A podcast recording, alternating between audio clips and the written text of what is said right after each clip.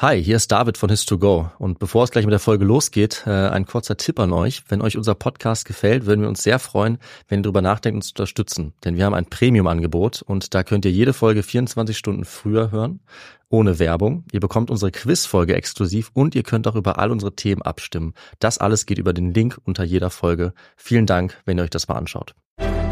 Ich bin ein.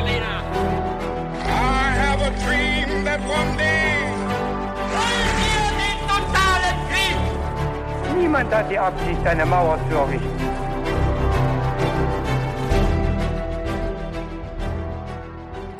Hi und willkommen zurück zu einer neuen Folge bei His2Go und das wie immer mit mir Viktor Und mit mir, David. und bei His2Go ist es immer so, dass wir uns alle zehn Tage eine neue Geschichte erzählen und heute ist David an der Reihe. Ich bin schon sehr gespannt, worum es in dieser Geschichte gehen wird, denn ich habe keine Ahnung. Das ist immer so ein bisschen das Prinzip und vor allem, dass wir immer mit ein paar kniffligen Fragen einsteigen und da wird immer, ja, mein Wissen, aber auch natürlich das Wissen der Zuhörerin getestet und ich bin schon ganz gespannt, ob ich ein paar Fragen richtig beantworten Ja, kann. Mal natürlich. sehen, äh, wie das so sein wird. Und bevor wir jetzt aber damit einsteigen, habe ich noch eine Frage an dich, David. Was trinkst du heute zum Podcast? Ja, zum Podcast habe ich dir gesagt, Victor würde ein äh, Gersten- oder Weizengetränk ganz gut passen, ein Bier. Und äh, du hast uns auch genauso eins mitgebracht. Das trinken wir beide. So ist es ja. Äh, dementsprechend kann ich äh, gar nicht mehr sagen, was ich trinke. Habe ich jetzt schon verraten. Richtig. Und dann würde ich sagen, kommen wir zur Geschichte oder zu den Fragen. Ja, ich übernehme und wir steigen äh, direkt erstmal mit einem kleinen Intro in die Geschichte ein. Für uns alle ist die Frage nach den Anfängen faszinierend, denke ich. Wir wollen alle gerne die Ursprünge der Dinge wissen, sei es unsere Erde, unser Universum oder wir selbst, die Menschen, oder auch solche Dinge wie die ersten Städte, die ersten menschlichen Kulturen oder die erste Schrift. Dass die erste Zivilisation entsteht oder die erste Stadt, das stellen wir uns als einen einzigartigen Marker in der Menschheitsgeschichte vor, auch nicht zu Unrecht. Und deshalb lohnt sich ein Blick auf eine Region, in der doch tatsächlich besonders viele solcher Anfänge, Schritte oder Entwicklungen auftreten. Und damit begeben wir uns ins alte Mesopotamien, in das Zweistromland zwischen Euphrat und Tigris, wo vor vielen tausenden Jahren die wohl erste menschliche Hochkultur entsteht, die sumerische Kultur. Und die Sumerer sind dann verantwortlich für eine ganze Reihe von Ursprüngen, von Erfindungen oder aus heutiger Sicht von entscheidenden Veränderungen. Die werden wir uns in dieser Folge genauer anschauen, die alten Sumerer, die erste Hochkultur und die sogenannte Wiege der Kultur und eben ihre Errungenschaften. Woher das kommt, wie sich diese frühe Kultur entwickelt und das alles vor ungefähr 6000 Jahren. Bevor wir allerdings dazu genauer kommen, haben wir natürlich wie immer noch ein paar Fragen, Victor. Der werde ich jetzt mal ein bisschen testen. Bist du bereit für die erste Frage? Auf jeden Fall. Victor, die alten Sumerer sind äh, für die wohl ersten Städtegründungen der Menschheitsgeschichte verantwortlich. Aber welche Stadt gilt in ihren Mythen als die allererste, die den Menschen sogar die Zivilisation brachte? Ich habe für dich vier Optionen. A. Uruk, B. Babylon, C. Ninive oder D. Eridu. Das ist eine sehr gute Frage, David. Ich Mhm. habe mich mit den alten Sumerern tatsächlich noch gar nicht beschäftigt. Da wird's aber Zeit. Ähm, genau, deshalb freue ich mich schon sehr auf die Geschichte. Allerdings ähm, weiß ich die Antwort dementsprechend auf diese Frage nicht. Äh, ich würde ähm, einfach mal C tippen. Ninive. Ja. Alles klar. Du tippst auf Ninive. Kommen wir nachher natürlich zu. Jetzt die zweite Frage. Welche sumerische Stadt wurde so einflussreich, dass sie eigene Kolonien gründete und eine ganze Epoche nach ihr benannt wurde? Und äh, ich habe für dich jetzt einfach gemeinerweise die vier gleichen Antwortmöglichkeiten ausgesucht. Also wieder A. Uruk, B. Babylon, C. Ninive oder D. Eridu. Aber ich gebe dir den Tipp, es ist nicht dieselbe Antwort. Okay, es ist nicht dieselbe Antwort. Ja, dann kommt ja Babylon schon zum zweiten Mal in einer Antwortmöglichkeit vor. Wie die anderen Städte auch, ja. Wie die anderen Städte auch natürlich, aber das ist eigentlich die einzige Stadt, die ich kenne. Okay, das verständlich. Äh, deshalb habe ich es nochmal herausgehoben. Und ähm, vielleicht gab es ja sowas wie eine babylonische, ein babylonisches Zeitalter und deshalb tippe ich auf Babylon. Es gab ein babylonisches Zeitalter, so viel kann ich schon mal verraten. Ähm, und ja, wir werden sehen, ob das auch die richtige Antwort jetzt gewesen ist. Wir haben Vielleicht aber noch, ist es aber auch ein paar Jahrtausende später, dass die äh, Babylonier erst kommen. Dann ist es auf jeden Fall nicht ihre Hochzeit 6000 vor Christus, aber ich weiß es nicht. ich verrate es dir gleich. Aber jetzt noch nicht, weil ich habe noch eine dritte Frage für dich. Und die lautet, die Sumerer gelten als die Kultur, die die Schrift erfand. Was war denn das Erste, was sie mit dieser neuen Technologie festhielten? Und da habe ich drei Möglichkeiten. Waren die ersten Dinge, die sie aufgeschrieben haben, religiöse Mythen? B. Wirtschafts- und Verwaltungsnotizen oder C. Historische Königslisten? Ähm, ja, das ist auch eine sehr gute Frage. Danke. Und ähm, Ich würde jetzt mal darauf tippen, dass es wichtig war, äh, sich zu strukturieren und sie vielleicht deshalb als erstes ähm, ja, Notizen zu ähm, Organisations- und Verwaltungsaspekten äh, mhm. gemacht haben. Könnte man äh, durchaus denken und mal schauen, ob du damit auch richtig liegst. Ja. Steigen wir also ein in die Geschichte. Wir beginnen jetzt die Geschichte über die Sumerer und das ist äh, gewissermaßen ein Glück, dass wir das jetzt tun können, denn vor 200 Jahren hätten wir das noch nicht gekonnt. Es spielt ja die Geschichte von einigen vergangenen Kulturen äh, eine große Rolle für unsere heutige Kultur. Im Westen, sage ich mal, also vergangene Kulturen haben uns beeinflusst, unsere Kunst, unsere Philosophie, unsere Politik, ob es jetzt die römische Kultur war oder auch die ägyptische, das war alles eigentlich seit jeher bekannt, wurde auch fortgehend rezipiert. Und auch von den mesopotamischen Kulturen wussten die Menschen eigentlich schon immer einiges, von Babylon beispielsweise oder von den Assyrern. Aber die sumerische Kultur war dagegen komplett unbekannt. Für tausende von Jahren, eigentlich bis vor ungefähr 150 Jahren.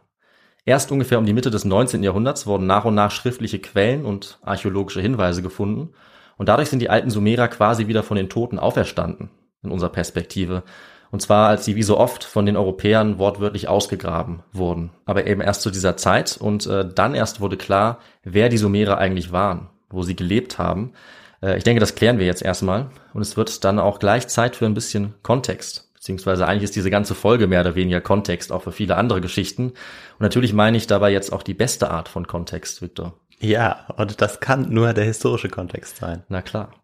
Also, so wie wir sie heute verstehen, waren die Sumerer ein eigenes Volk mit einer gemeinsamen Sprache und einer eigenen sumerischen Kultur. Dieses Volk hat die Region des heutigen südlichen Irak bewohnt, in der Zeit von ungefähr 3500 bis 2100 vor unserer Zeitrechnung, also vor ungefähr 6000 bis vor 4000 Jahren ungefähr. Und hier in den ersten Städten der Welt, die dann entstehen, haben die Sumerer raffinierte Systeme entwickelt von Herrschaft und von Verwaltung, Architektur, Agrikultur, Astronomie oder auch Mathematik. Und mit diesen Errungenschaften haben sie Grundlagen gelegt für die nachfolgenden mesopotamischen Zivilisationen.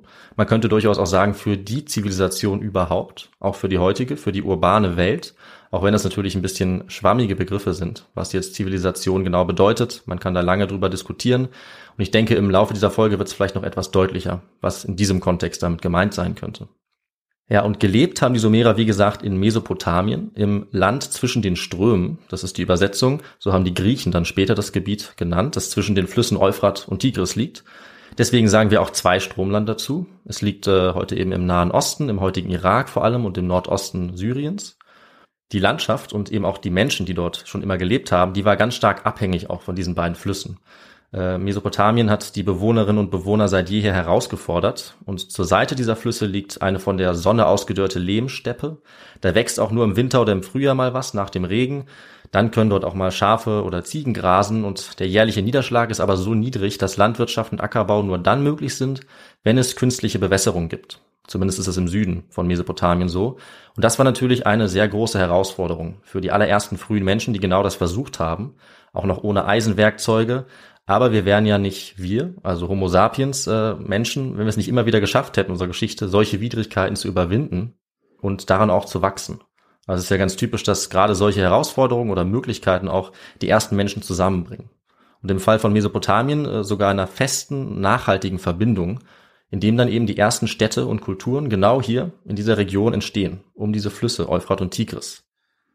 Und um jetzt über dieses lebensnotwendige Wasser verfügen zu können, äh, musste man eben eine genau ausgeklügelte Organisation erreichen. Dadurch entsteht dann Zusammenhalt, Abhängigkeit auch, immer auch Macht und Reichtum. Äh, und das ist eben das, was dann auch eine frühe Kultur hervorbringen kann. Und um jetzt so ein verzweigtes Kanalsystem anzulegen am Euphrat und am Tigris und instand zu halten, dafür braucht man Arbeitskräfte, ja, organisierte Arbeitskräfte, die das die ganze Zeit machen, die von jemandem angeleitet werden, auch bezahlt werden oder vielleicht auch gezwungen werden, vielleicht versklavt werden. Also man braucht kurz gesagt eine Gesellschaft oder eine Gemeinschaft. Und genau das haben jetzt die Sumerer geschafft, dass sie eine der ersten großen Gesellschaften und dann bald Kulturen gegründet haben. Und sie waren bald so erfolgreich, dass ihre erst kleinen Behausungen zu Städten geworden sind und dass sie auch einige der wichtigsten Erfindungen der Menschheitsgeschichte gemacht haben, weshalb wir sie wohl auch als die erste Hochkultur der Menschheit bezeichnen können. Dazu jetzt gleich noch mehr, aber erstmal will ich noch erzählen, woher eigentlich diese erfolgreichen Siedlerinnen und Siedler überhaupt gekommen sind, wie sie sich zu diesem Punkt entwickelt haben, zu diesem Stadium. Ich denke, es ist eine interessante Möglichkeit, wenn wir uns angucken, wie sich die Menschen in Mesopotamien niederlassen und dann weiterentwickeln und wenn wir dabei einen Blick auf ihre technischen Fähigkeiten werfen. Also wie sie sich anpassen, welche Fortschritte und Erfindungen es gibt, gerade weil es eben hier besonders bemerkenswerte Schritte gibt, Innovationen, wenn man so will. Und das spiegelt auch immer ein bisschen die geistige Entwicklung wieder der Leute in Mesopotamien und dann eben der Sumerer. Und dazu muss ich sagen, je früher wir ansetzen, desto weniger wissen wir, logischerweise. Äh, aber es gibt eben sehr viele spannende Fragen, die wir uns für die Zeit stellen können, auch wenn wir sie nicht immer beantworten können. Zum Beispiel, was die Leute damals gesprochen haben, wie sich ihre Sprache entwickelt hat, äh, was darauf Einfluss hatte welche Familienverhältnisse äh, es gab oder Gemeinde oder sogar Gesellschaftsstrukturen, äh, wie sich dann die Sprache vielleicht in diesem Kontext entwickelt hat, woran sie geglaubt haben, an welche Wesen, vielleicht noch keine Götter, wer über sie geherrscht hat. Das alles können wir nie beantworten, weil die Leute es damals noch nicht aufgeschrieben haben. Wir können da nur spekulieren. Aber wir haben zum Glück auch harte Fakten, nämlich in Form von Siedlungsspuren, also archäologische Zeugnisse. Und da ist jetzt meine Frage an dich, Viktor. Wir wollen es natürlich gerne datieren.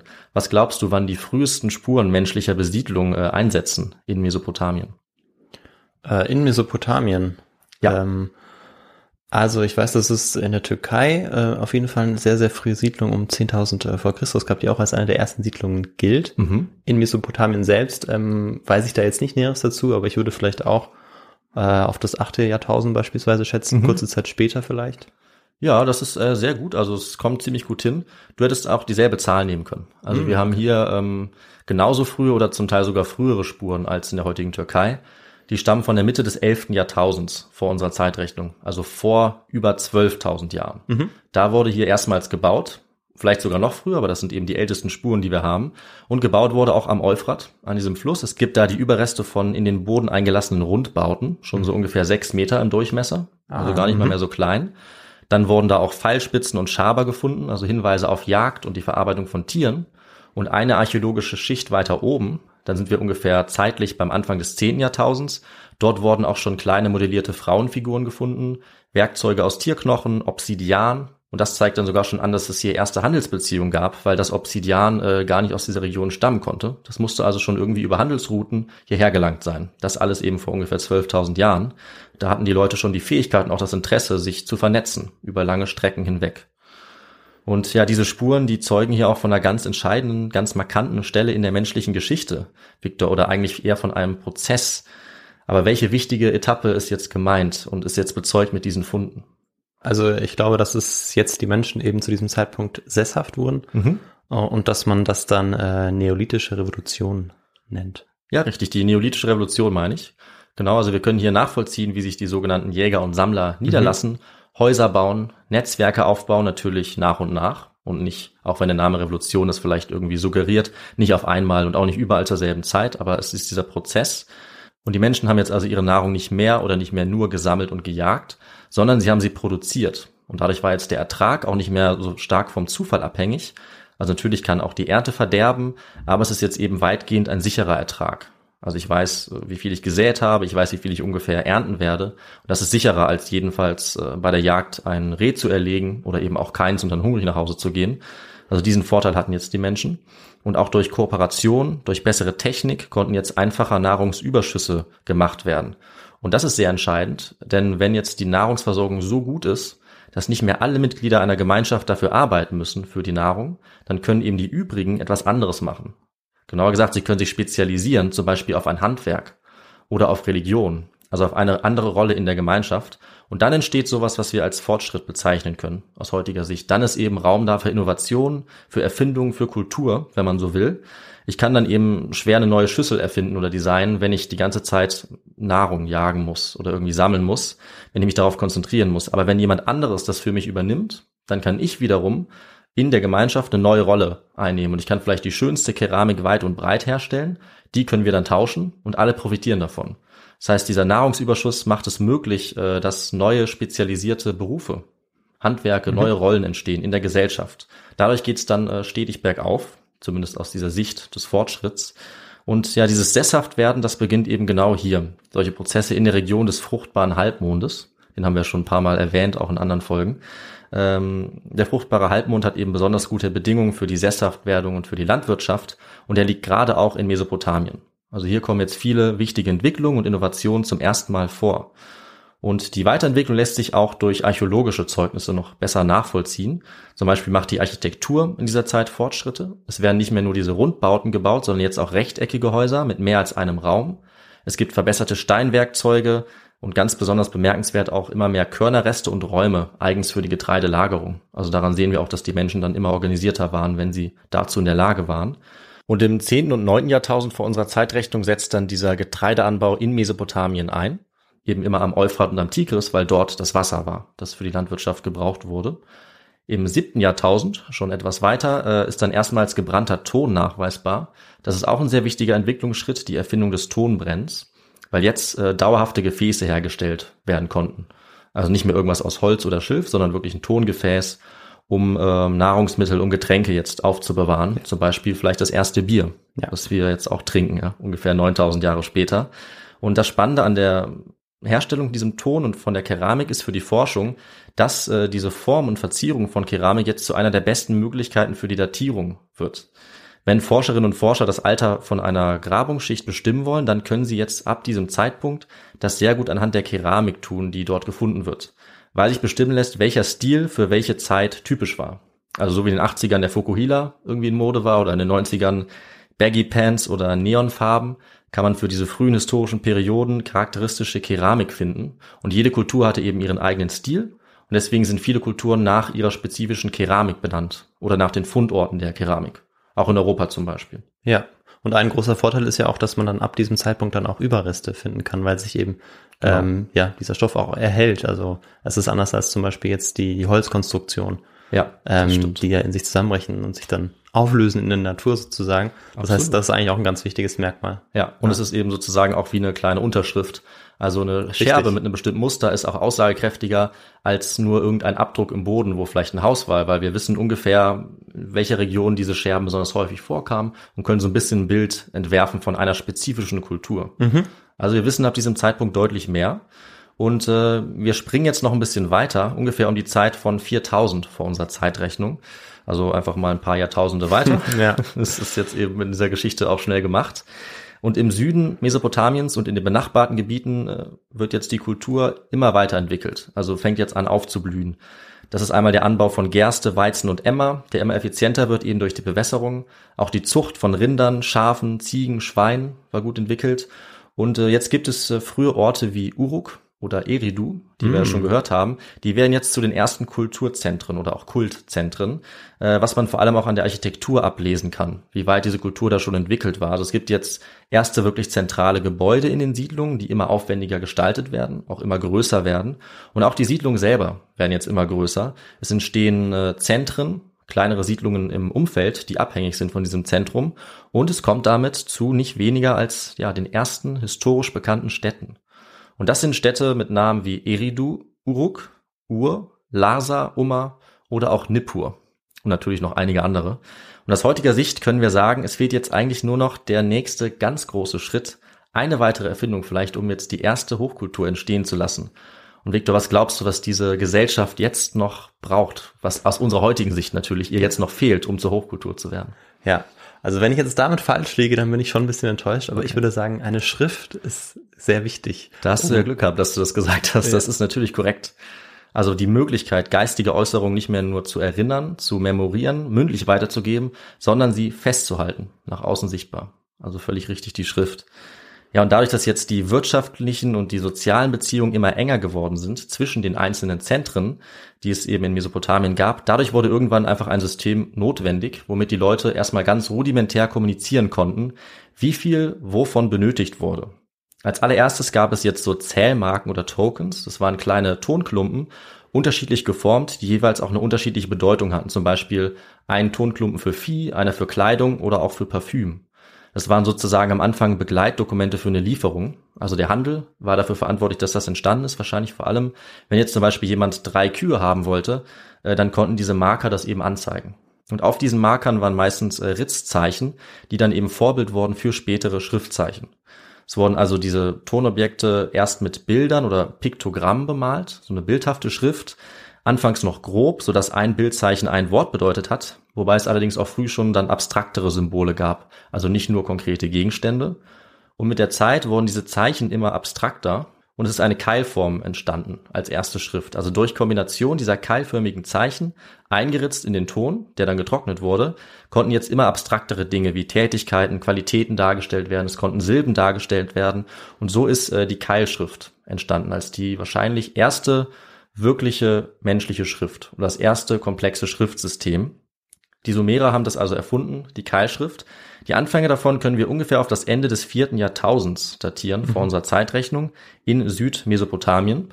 Und damit können die Sumerer als die Kultur gelten, die die Schrift, die das erste große Schriftsystem erfunden hat. Wobei man auch hier dazu sagen sollte, dass wir es jetzt nicht ganz sicher sagen können, dass sie ganz alleine diesen Verdienst haben.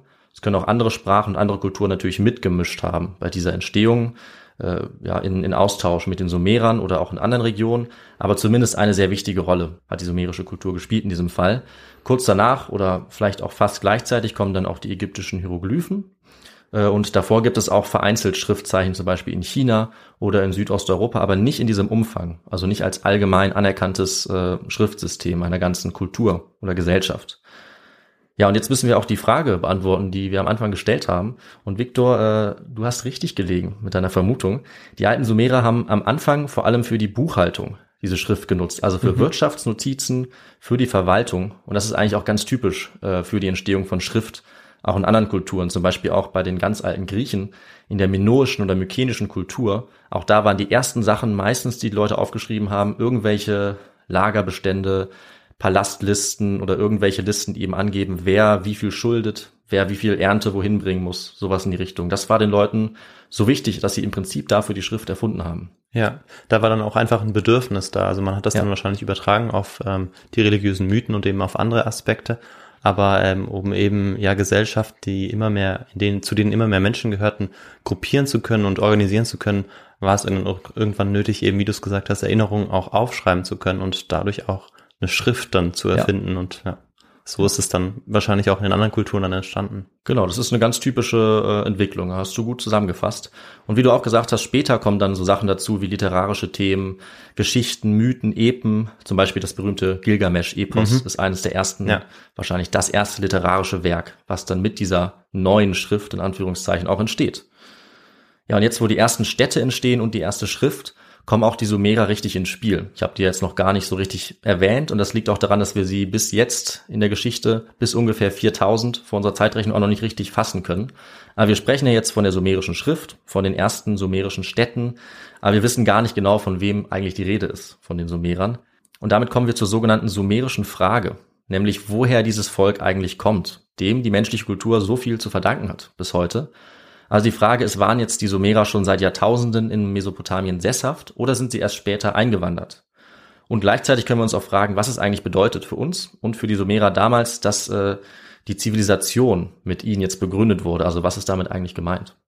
Die Sumerer selber haben sich als Bewohner des zivilisierten Landes bezeichnet, als zivilisierte Könige und sie waren stolz darauf, dass ihnen diese Zivilisation nach ihrem Verständnis von Gott gegeben wurde oder von den Göttern aber aus heutiger Sicht, äh, Victor, ist der Begriff Zivilisation natürlich schon auch problematisch. Also Zivilisation ist nicht gleich Zivilisation. Aus westlicher Sicht bedeutet es äh, sicherlich etwas anderes als an anderen Orten. Und es gibt auch oft dann immer eine Abgrenzung implizit dabei, äh, dass es auch etwas Unzivilisiertes gibt. Unzivilisierte Menschen, die schnell als schlechter oder weniger entwickelt oder fortschrittlich gelten. Und das ist oft ziemlich einseitig. Ja, das sind wie die äh, Begriffe auch modern beispielsweise. Also was ja. ist modern? Da gibt's ja auch ganz unterschiedliche äh, Definitionen. Genau. Und sobald man sagt, dass etwas modern ist, ist ja auch etwas irgendwie altmodisch ähm, oder eben ja nicht aktuell und deshalb brandmarkt man es als äh, eben nicht modern, aber da ja. ist es genauso zweischneidig. Genau, deswegen ist in der Geschichtswissenschaft immer Vorsicht geboten und auch in anderen Wissenschaften, wenn ja. wir mit solchen Begriffen arbeiten. Zivilisation, Moderne, Fortschritt das nur nebenbei erwähnt. Und wir können es natürlich auch an Beispielen sehen, wenn jetzt die Spanier beispielsweise die Maya oder die Inka als unzivilisiert gesehen haben, ist es Quatsch. Das können wir heute sagen. Die hatten auch komplexe Gesellschaften, sie hatten auch große Städte oder fortschrittliche Technologien. Also ist Vorsicht geboten bei dem Begriff. Aber naja, wir können uns schon für die eine oder andere Definition oder Sicht auf Zivilisation entscheiden, denke ich, mit dem, was die Sumerer selbst gedacht haben. Und dann können wir vielleicht sagen, Zivilisation bedeutet in diesem Fall, die Fähigkeit zu einer organisierten, groß angelegten Nahrungsproduktion, das Vorhandensein von Verwaltung und auch von kodifizierten Normen oder Gesetzen, ein Schriftsystem vielleicht, komplexe soziale Rollen der Gesellschaft, Spezialisierung von Arbeit oder Handwerk und auch monumentale Architektur. Das sind eben Merkmale, die auch auf die Hochkultur der Sumerer zutreffen, auch auf andere. Und damit können wir sie zumindest abgrenzen von den Menschen, die Jahrtausende vorher in derselben Region gelebt haben und die eben diese Art der Zivilisation noch nicht hatten. Äh, aber wie gesagt, ein bisschen schwierig bleibt dieser Begriff. Jetzt kommen wir aber zum anderen Begriff, zu den Sumerern, woher die jetzt eigentlich stammen. Mhm. Also ihr Name kommt eigentlich äh, nicht von ihnen, sondern von den Babyloniern, die erst nach der sumerischen Kultur eigentlich auftreten. Ja. Ein erster Hinweis auf eine Frage, Ja. was wir nachher noch aufklären werden. Also die Sumerer selbst haben sich als Sak-Giga bezeichnet. Das bedeutet die Schwarzköpfigen. Und es ist auch möglich, dass das äh, nicht nur von ihren schwarzen Haaren kam, die sie wahrscheinlich hatten, sondern vielleicht auch daher, dass sie deutlich dunklere Haut hatten als die Menschen, die heute in der Region leben. Aber das ist jetzt nur eine These, das wissen wir immer noch nicht genau. Und woher sie jetzt dorthin gekommen sind, äh, das ist relativ schnell zusammengefasst. Äh, Wir wissen es nämlich gar nicht. Es gibt zwei einfache Thesen. Entweder sie sind eingewandert, dann vermutlich aus Nordafrika, vielleicht auch vom indischen Subkontinent. Oder die zweite These, die wohl etwas mehr anerkannt ist, würde ich sagen, dass sie quasi schon immer da waren.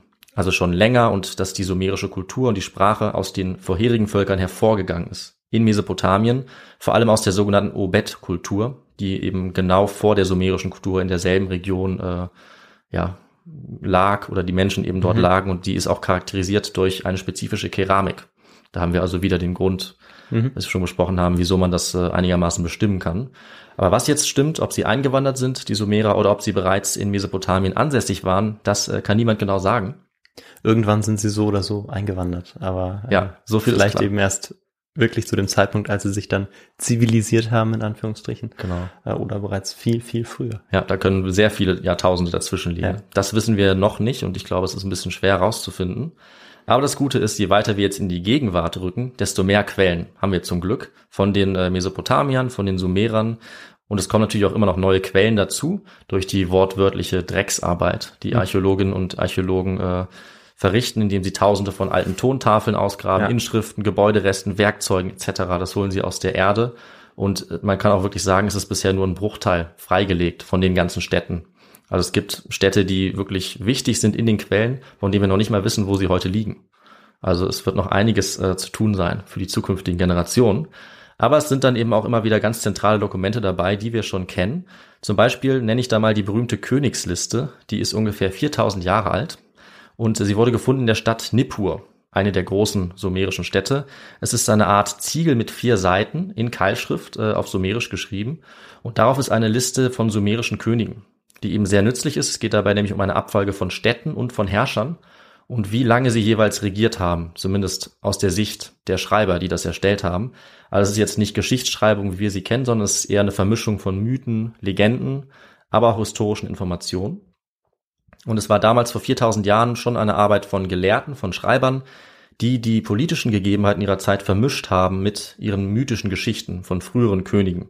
Zum Beispiel heißt es da, das ist ein relativ bekanntes Zitat, Nachdem das Königtum vom Himmel herabkam, war die Königsherrschaft in Eridu. In Eridu wurde Alimu König. Er herrschte 28.800 Jahre.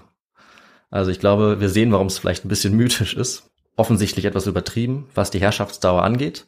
Aber ähm, einige Sachen daran sind eben auch für uns heute noch ganz nützlich. Und die Abfolge wurde jetzt so interpretiert, dass die Schreiber davon ausgegangen sind, dass immer nur eine Stadt die Oberherrschaft über Mesopotamien haben konnte, über diese Region. Aber ausgedacht haben sie sich das ja nicht. Also diese Städte werden schon eine Rolle gespielt haben. Und die Herrscher, zumindest zu einem Großteil, wird es wirklich gegeben haben.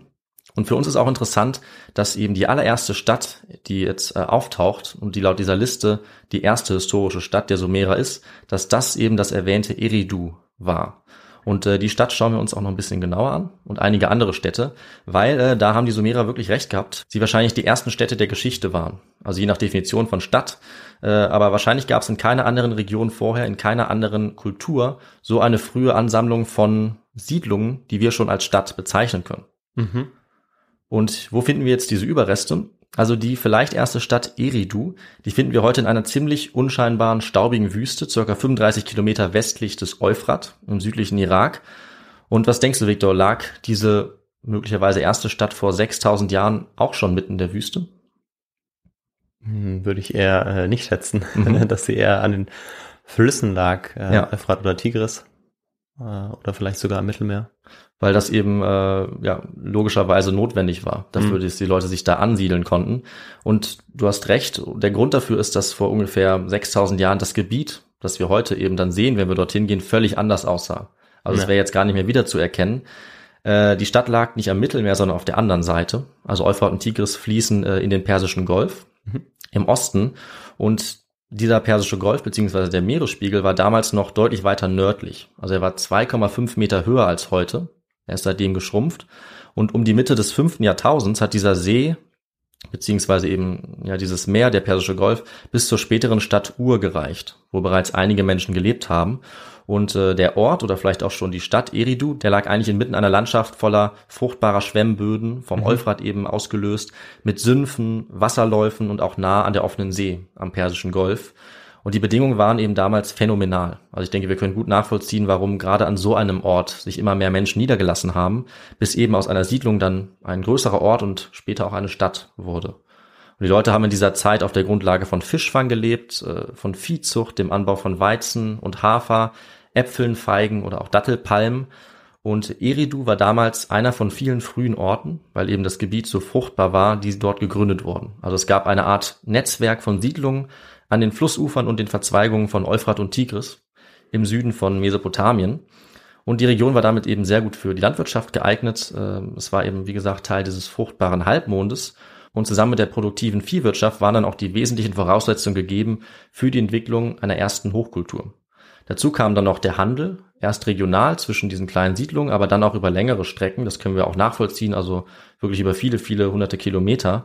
Und es musste auch stetig gehandelt werden, äh, weil es in diesem Gebiet zwar viel gab, also ja, viele Rohstoffe, wie gesagt, viele Früchte, Tiere oder Textilien oder zum Beispiel auch schon frühen Asphalt, der auch wichtig war beim Häuserbau.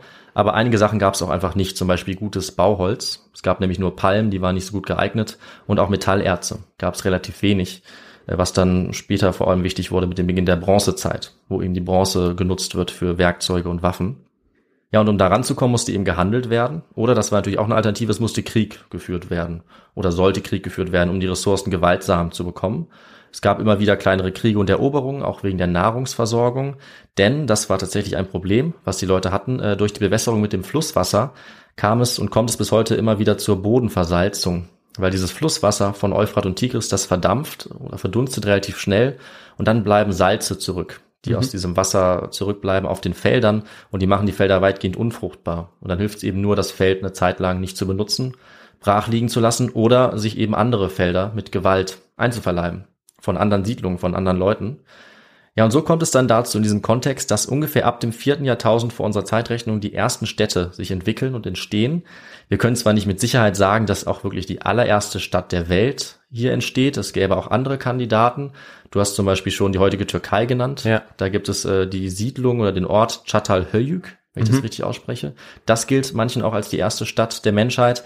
Aber wir können auf jeden Fall von der ersten bedeutenden Städtekultur sprechen, Ah, dass okay, die ja. tatsächlich in Mesopotamien steht. Also dass es eben nicht nur eine Stadt ist, sondern schnell verschiedene Städte, die alle in Beziehung miteinander äh, liegen und die zu einer größeren Kultur auch eben gehören. Das ist hier schon einzigartig.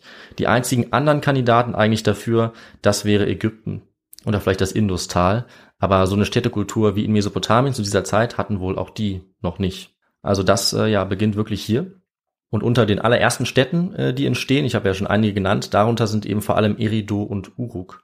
Und wir schauen jetzt zuerst mal auf die Stadt Eridu, die auch damals für die Zeitgenossen so beeindruckend war, dass sie in sehr vielen Mythen vorgekommen sind, die wir heute auch noch kennen. Sie hatte da wirklich eine Sonderrolle. Und Viktor, vielleicht möchtest du mal raten, wenn ich jetzt so ein bisschen auch ähm, ja die Umgebung, die Region genannt habe, diese blühenden Landschaften, Pflanzen, die Tierwelt, welche Mythen oder genauer welchen mythischen Ort es vielleicht geben könnte, an den äh, Eridu die Leute erinnert hat, auch später noch zum Beispiel in der Bibel. Ja, äh, David, ich habe leider keine Ahnung, was du meinst. Und Ja. bin gespannt, äh, was, auf was du hinaus willst. Kein Problem, also du hast bestimmt schon mal davon gehört. Ich meine nämlich den Garten Eden, Ah, der Garten Eden. Ja. der ja als ja so blühende, fruchtbare Landschaft gilt und eben in einigen frühen Keilschrifttexten ist es eben Eridu, der Ort, auf den sich dieser Garten Eden bezieht, beziehungsweise in dem er liegt. Und eine andere sehr bekannte Geschichte, die du sicherlich auch kennst, die stammt eben auch schon vom späten zweiten Jahrtausend vor unserer Zeitrechnung. Und das ist die Flutgeschichte, die auch in dieser Version in Eridu spielt, wo der Gott Enki jetzt einen Mann auserwählt, ihn ein Boot bauen lässt für seine Familie und für alle Tiere, die es dort gibt. Und mit diesem Boot oder einer Arche, wenn wir so wollen, überlebt der Mann dann die Flut. Also es ist genau die Geschichte, die dann als Sintflut später auch im Alten Testament niedergeschrieben wurde Mhm. und die wir heute aus der Bibel immer noch kennen. Also wir sehen, dass einige der wichtigsten, einflussreichsten und auch wirkungsmächtigsten Mythen der Frühzeit mit dieser sumerischen Urstadt, wie sie selber die Sumerer genannt haben, in Verbindung stehen und die gingen eben dann später auch, aber nicht nur, ins Alte Testament ein. Für die alten Sumerer war Eridu also ganz zentral und auch archäologisch ist nachgewiesen, dass die Menschen dort mindestens seit der Mitte des sechsten Jahrtausends vor unserer Zeitrechnung gewohnt haben. Und Eridu war früh auch ein religiöses Zentrum, also auch deshalb hatte die Stadt damals schon einen legendären Ruf. Das liegt vor allem an dem großen Tempel für den Gott Enki, der auch in manchen Sagen eben vorkommt. Die Überreste dieses Tempels zeigen 18 übereinanderliegende Bauschichten, die nach oben hin immer prächtiger wurden. Wir können dabei gut nachvollziehen, wie der Tempel von einem kleinen Kultzentrum im 6. Jahrtausend zu einem immer größeren, dann auch überregional weithin bekannten Tempel wurde. Also die Struktur war weithin sichtbar. Dieser Tempel war ähm, nach der typischen Bauweise gebaut, die es eigentlich in ganz Mesopotamien gibt. Also eine sogenannte Zikurat, ein Ja. Stufentempel oder einen Stufenturm, wie auch der berühmte Tempelturm in Babylon, den vielleicht einige kennen so von der Optik her. Äh, Da gibt es zum Beispiel in Berlin auch im Pergamon-Museum eine sehr bekannte Rekonstruktion, aber auch in Ur und Uruk gab es äh, ganz bekannte, berühmte Zikurate, die wir auch heute noch äh, an den Überresten sehen können. Ja, und dadurch wurde Eridu sicherlich zu einer sehr wichtigen Stadt, weil natürlich immer mehr Menschen auch dort in die Nähe gezogen sind. Und in der Sichtweise der Sumerer war Eridu auch eben noch mehr als das, noch mehr als nur eine wichtige Stadt, sondern es war tatsächlich die allererste Stadt, von der dann äh, nach ihrem Verständnis das Geheimnis der Zivilisation und des Städtewesens allgemein auf alle anderen Städte überging.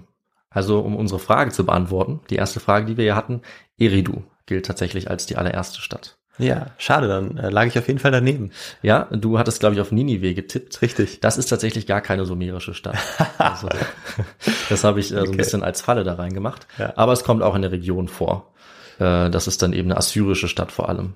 Oder eine akkadische Stadt. Die Sumerer hatten damit weniger zu tun. Aber es ist schon der richtige Bereich. Mhm. Aber Eridu, das ist wirklich die allererste, von der zumindest nach diesem Verständnis alles ausgeht.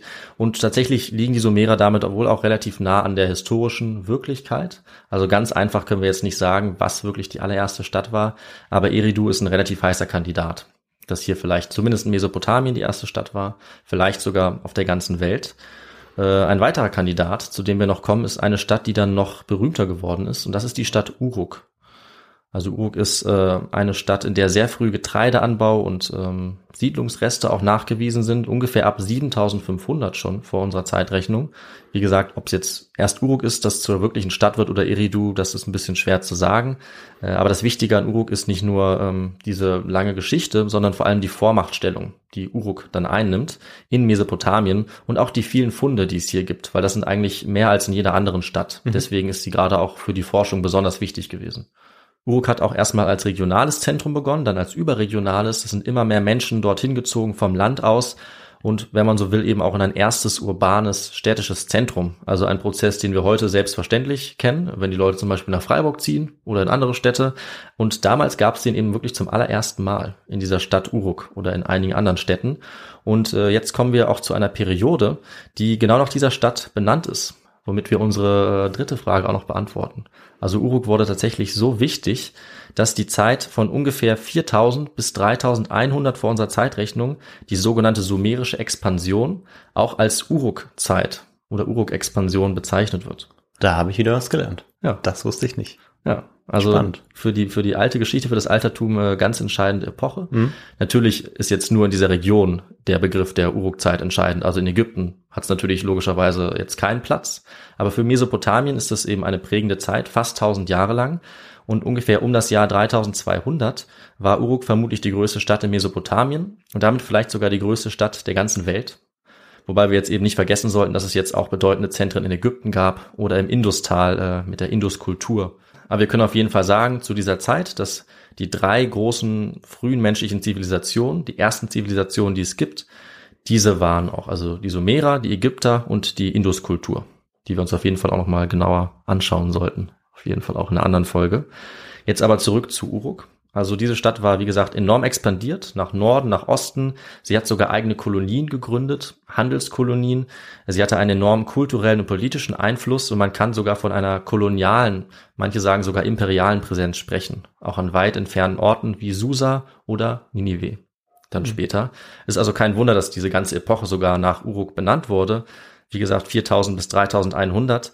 Und äh, die Bevölkerung Uruks ist in dieser Zeit um das Zehnfache gewachsen auf so ungefähr zwischen 25.000 und 50.000 Einwohnerinnen und Einwohner auf circa 440 Hektar. Und wir können schon sagen, 50.000 ist für diese Zeit verdammt viel.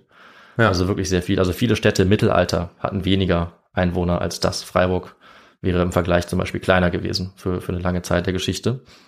Ja, und so eine Stadt muss natürlich auch entsprechend organisiert sein, verwaltet sein. Und damit haben wir eben auch wieder Merkmale einer Zivilisation, also es gab in Uruk und in anderen Städten Spezialisierung für verschiedene Bereiche. Es gab eine zentrale Verwaltung und Wirtschaft. Es gab auch einfache Arbeiter und Arbeiterinnen. Es gab Handwerker, die dann auch eine Massenproduktion geschaffen haben von Keramik. Und wir finden diese Uruk-Keramik überall in Irak, Iran und Syrien. Es wurden wohl Hunderttausende Vasen, Karaffen oder Näpfe hergestellt. Also eine frühe Hochproduktion. Mhm. Man könnte es fast irgendwie Massenproduktion nennen, wäre wahrscheinlich auch nicht ganz falsch. Und Uruk wurde jetzt zu einer richtigen Stadt, also mit einer Stadtmauer, einem zentralen Versammlungsort, äh, einem zentralen Herrscher und einer zentralen Herrschaft, auch mit einem Gewaltmonopol. Denn diese 50.000 Menschen, die jetzt hier vielleicht gewohnt haben, die mussten jetzt auch frühen Gesetzen und frühen Regeln gehorchen. Es entstehen natürlich Konflikte in so einer großen Gesellschaft und die müssen geregelt werden durch Institutionen. Und das alles gab es eben in Uruk schon vor über 5000 Jahren. Es gab auch große Architektur, äh, wie gesagt die Stadtmauer, äh, ein Palast oder auch Tempelanlagen und eine große Zikurat.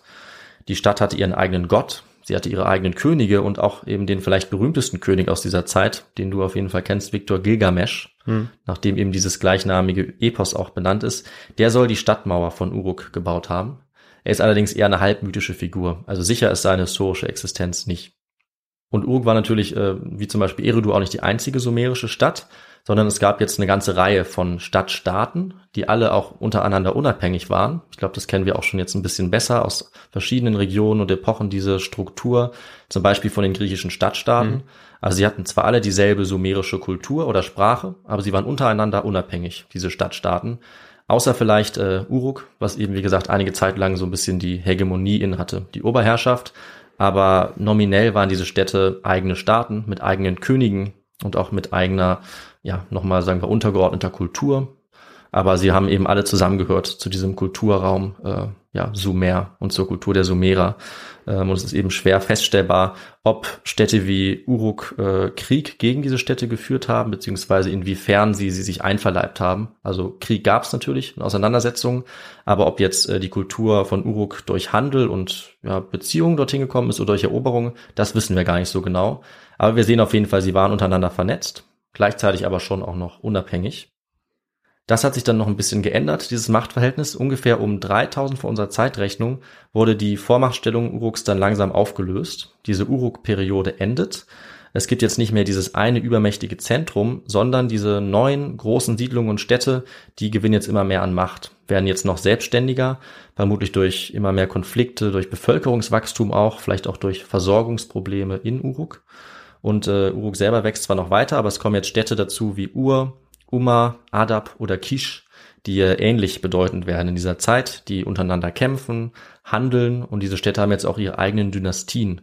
Deswegen spricht man dann ungefähr so ab 3000 oder 2900 von der dynastischen Zeit. Die Stadt Ur wird jetzt äh, zu einem neuen Zentrum.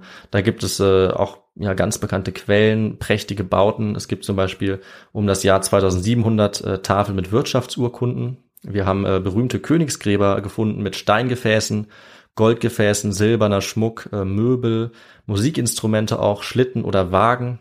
Und Ur hat tatsächlich in Mesopotamien um diese Zeit auch eine vergleichbar große Blüte erreicht äh, wie Ägypten. Also ähnlich prächtig, mhm. ähnlich weit entwickelt. Und äh, die Begräbnisse von den Königen in Ur, auch die können wir vergleichen mit den Pharaonen. Also es waren wahre Staatsbegräbnisse mit wahnsinnig viel Aufwand, im Prinzip Verschwendung äh, von Materialien bei der Bestattung und äh, auch Verschwendung von Menschenleben. Ganz interessant sind die sogenannten Gefolgschaftsbestattungen, die die Sumerer durchgeführt haben, unter anderem in Ur.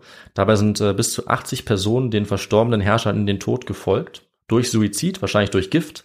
Und neben ihren Skeletten wurden auch äh, entsprechende Trinkgefäße gefunden. Also rituell äh, haben sie sich äh, selbst umgebracht, um den Herrscher in den Tod zu folgen, freiwillig oder durch Zwang. Das wissen wir nicht. Und auch das gibt es vergleichbar in anderen Kulturen. Wir hatten zum Beispiel mal geredet, dass das auch in Ägypten Ja. äh, hin und wieder mal vorkam. Wenn jetzt auch nicht bei jedem Pharao. Äh, Und wir sehen also jetzt, wie ausdifferenziert, wie komplex die Gesellschaft der Sumerer geworden war äh, und wie innovativ auch. Wir haben gesehen, sie waren die erste Kultur mit einem schriftlichen Sprachsystem. Sie gehören auch zu den ersten Kulturen, die das Rad benutzt haben. Sie galten lange Zeit auch als Erfinder des Rads. Das ist jetzt nicht mehr ganz so sicher. Ist wahrscheinlich an verschiedenen Orten äh, so gewesen, dass die Menschen auf diese Idee gekommen sind. Äh, die Sumerer haben aber auch ganz früh den Flug entwickelt für ihren fortschrittlichen Ackerbau. Wie gesagt, die Bewässerung war sehr effizient. Ähm, sie haben sehr früh Bier gebraut aus Weizen und aus Gerste. Dazu haben wir eine eigene Folge, die Geschichte des Alkohol, wo es äh, darüber auch nochmal geht. Spielt ja in einer ganz ähnlichen Zeit, auch diese frühe Ja. Menschheitsgeschichte. Und für die Landwirtschaft der Sumerer war auch der Kalender äußerst wichtig und auch die Unterteilung in zwölf Monate, in 24 Stunden, 60 Minuten, die haben wir von den Sumerern übernommen, wie zum Beispiel auch die 360 Grad äh, für den Kreis. Also da benutzen wir bis heute auch noch das sumerische System, was eben viele, viele tausende Jahre alt ist. Mhm. Dazu kommen, wie gesagt, die allerersten schriftlichen Gesetze, die wir kennen. Auch die stammen aus Sumer, also vom König von Ur. Ur-Nammu um 2100 vor unserer Zeitrechnung stammt das älteste schriftliche Gesetz, das wir zumindest kennen. Und die, die sumerische Stadtkultur habe ich ja schon ausreichend erwähnt. Die fasst, denke ich, das alles auch nochmal zusammen. Ohne so eine komplexe Hochkultur wäre es eben auch nicht zu solchen Innovationen gekommen. Also so etwas wie schriftliche Gesetze hätte man sonst nicht durchsetzen können und hätte man auch nicht benötigt auf der anderen Seite. Ja, aber trotz aller zivilisatorischen Errungenschaften, trotz äh, eben diesem Status als Hochkultur, haben auch die Sumerer nicht ewig überdauert. Wir müssen ja langsam auch mal zumindest für diese Folge zum Schluss kommen. Die dynastische Kultur, die wir jetzt zuletzt noch hatten, die kommt dann gegen Ende des dritten Jahrtausends auch zum Ende. Die Sumerer haben dann langsam die Herrschaft verloren über ihre mesopotamischen Städte, vor allem an semitische Staaten aus dem Nordwesten. Äh, Die semitischsprachigen Könige von Akkad, vom Akkadischen Reich, die haben dann die Herrschaft übernommen und unter denen entsteht auch das vielleicht erste große Reich der Weltgeschichte unter Sargon von Akkad. Das ist dann ungefähr 2300 vor unserer Zeitrechnung. Die akkadische Sprache ersetzt auch die sumerische nach und nach, also über eine sehr lange Zeit. Es gibt dann nochmal eine Wiederkehr von sumerischer Herrschaft in der Stadt Ur, äh, ungefähr ja kurz vor dem Jahr 2000.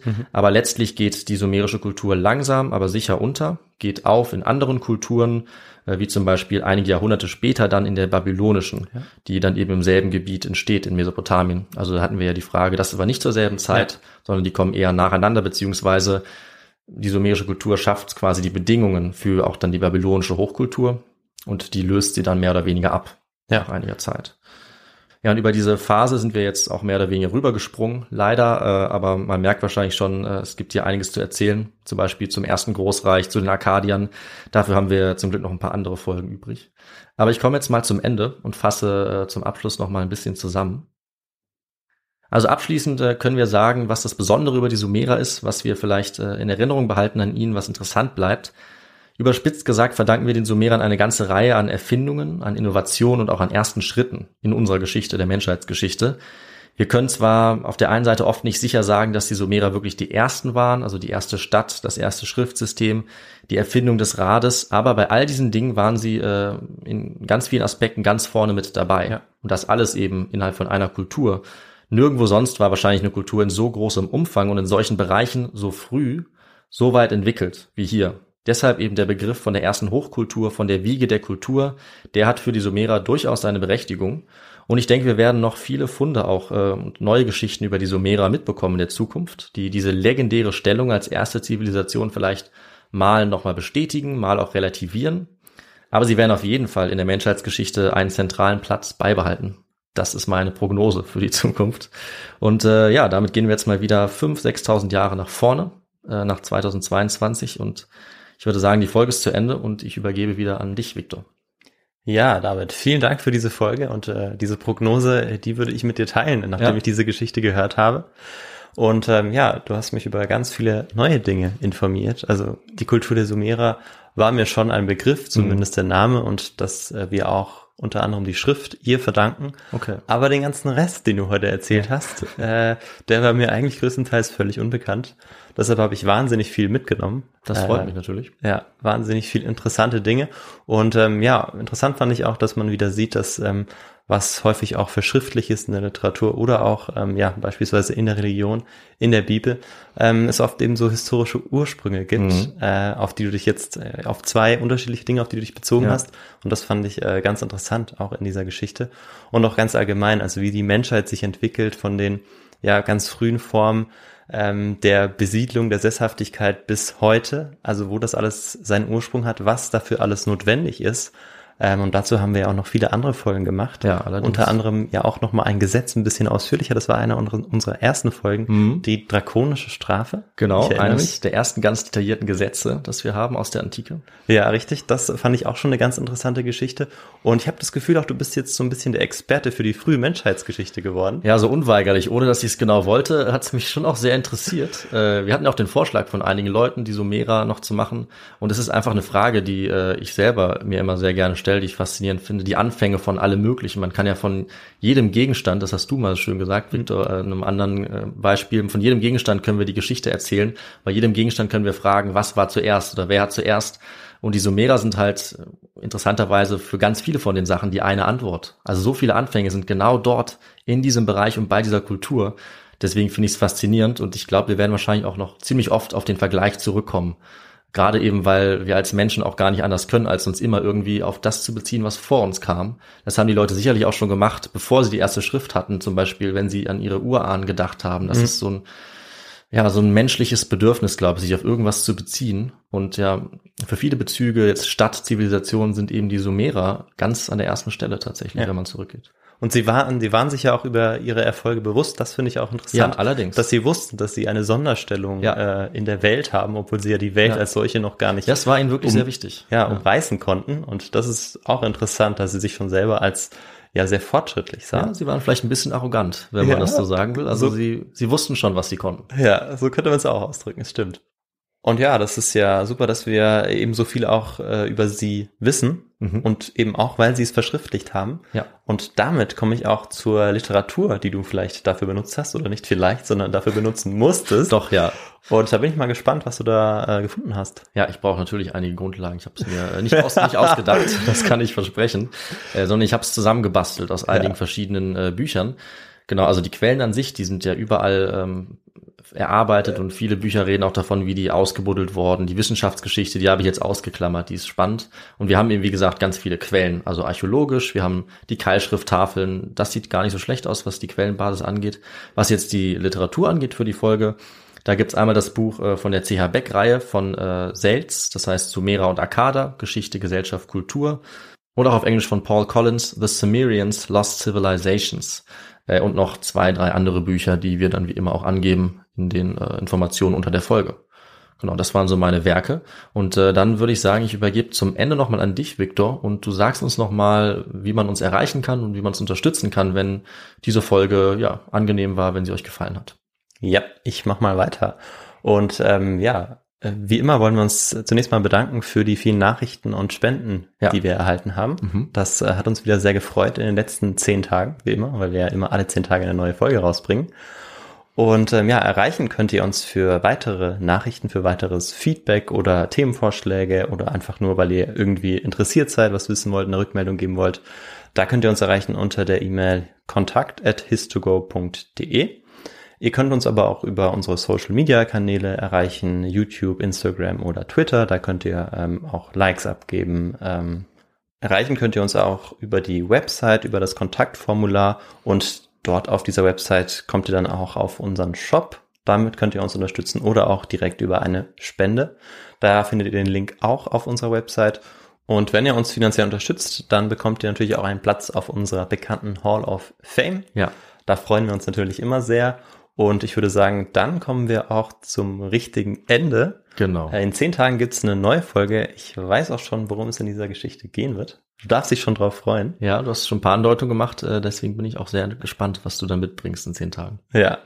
Und dann würde ich sagen, bleibt weiterhin gesund, macht's gut und wir hören uns in zehn Tagen. Bis dahin, ciao. Tschüss.